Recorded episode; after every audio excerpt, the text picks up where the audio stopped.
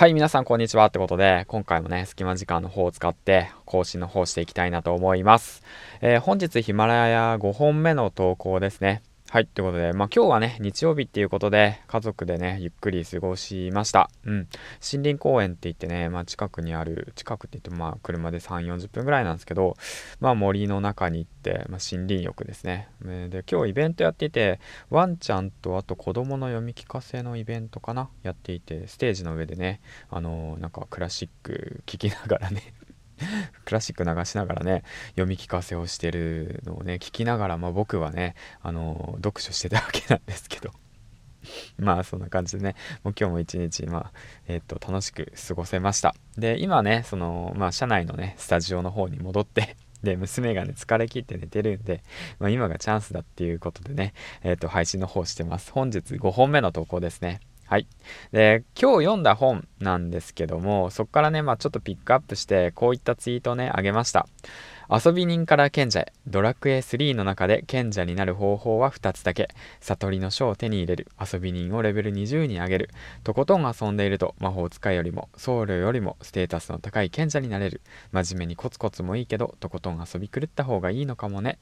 こういったね、えっ、ー、と、ツイートの方をあげました。はい。というわけで、僕がね、まあ、読み進めてる本なんですけど、これ以前にもね、紹介したコンセプトの作り方、玉木慎一郎さんのね、このコンセプトの作り方にあるこの一文をね、少し、えー、っと、まあ、引用した形になるんですけど、あのね、僕にもね、言えることだなって、皆さんにもね、言えることなのかもしれないんですけど、ドラクエ3、やったことありますか？その中でね、遊び人っていうね、そのキャラクターがいるんですけど、この遊び人のコンセプトが、なんか幸せになりたい。したくないことはしたくない。そしてね、死にたくない。お金が欲しい。すごい素直じゃないですか。うん。いや、僕もそうなんですよね。したくないことはしたくないし、お金欲しいし、幸せになりたいしね。うん。それが遊び人じゃないですか。で、遊び人って好きなことをやってるんですよ。本当に。もう好きなようなことに好きなことやってて。で、それでね、ドラクエ3の面白いことはね、ところはね、その遊び尽くしてるとね、賢者になれるんですよ。すごいですよね。勇者と確か賢者だけ転職ができないんだったっけな。確かそんな感じで。転職に選べないんだ条件があって、うん、勇者は最初から勇者としてね生きていかなくちゃいけない。うん、で賢者は賢者で、えー、賢者は魔法使い僧侶は僧侶で生きていかなくちゃいけない。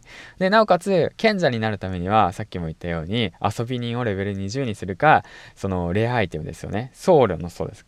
悟りの書か。悟りの書を手に入れなくちゃいけないっていうこの2つしかない中もう遊び人は とにかく遊び狂っていれば賢者になれるっていうね。だから遊び人って賢者になりうる素質があるっていうことをねドラクエ3から学ぼうっていう形で、うんまあ、本書にも書いてあって本当になんか今の時代そうだなと思って YouTuber でもそうじゃないですかもうこのねポッドキャストだとかヒマラヤさん、まあ、スタンド FM でもそうじゃないですかとことんね遊んでる人まあ言い方は悪いのかもしんないけど、まあ、追求してる人ですよね。楽しんでる人ですよね。うん。やりたくないことはやりたくない。やりたいことしかやってない。